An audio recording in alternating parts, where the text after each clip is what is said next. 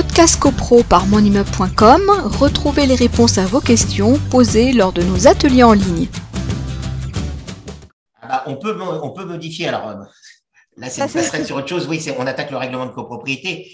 Euh, J'allais y venir plus tard, mais on peut bon, tout de suite. c'est vrai bah, que ça s'accroche. Comme tu as parlé du règlement de copropriété, alors oui, oui, oui. Bah, voilà. D'accord. Fallait pas en parler. alors, dans le règlement de copropriété, si vous avez une clause euh, qui, qui, exclut euh, les, les, locations de, de, courte durée. Alors, elles sont assez rares parce que dans les immeubles parisiens, euh, je dis Paris, mais vous prenez le centre de Lyon, de Marseille, Toulouse et autres, donc dans l'ancien, euh, ces notions de location courte meublée, alias Airbnb, c'est évidemment très récent par rapport à la date de construction de ces immeubles. Ah Donc, les règlements de copropriété sont très largement antérieurs et euh, des clauses qui vont vous dire interdiction des locations de courte durée, etc., vous n'allez pas les voir. Donc, si vous voulez euh, insérer une clause, ça, ça, passe par une modification du règlement de copropriété, mais modifier le règlement de copropriété sont des règles de majorité très particulières. Donc, vous pouvez poser, euh, demander éventuellement euh, l'inscription euh, à l'ordre du jour.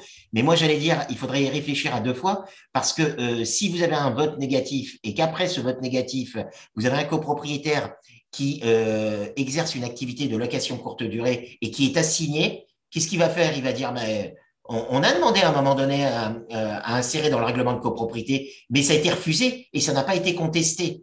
Donc, est-ce que c'est pas plus opportun de peut-être laisser faire si votre règlement ne comporte pas de clause et plutôt si un jour la question se pose, c'est de revenir à la notion de destination de l'immeuble et d'établir que ça va à l'encontre de, la destination euh, de, de l'immeuble.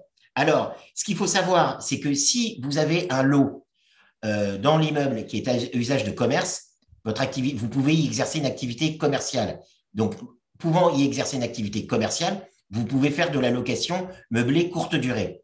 Si dans ce même immeuble, vous êtes propriétaire d'un autre appartement ou quelqu'un d'autre est propriétaire d'un appartement qui est à usage euh, d'habitation, là, euh, théoriquement, vous ne pourriez pas parce que euh, le syndicat va dire dans l'état descriptif de division, il est indiqué que le lot dans lequel vous voulez exercer cette activité est à usage d'habitation.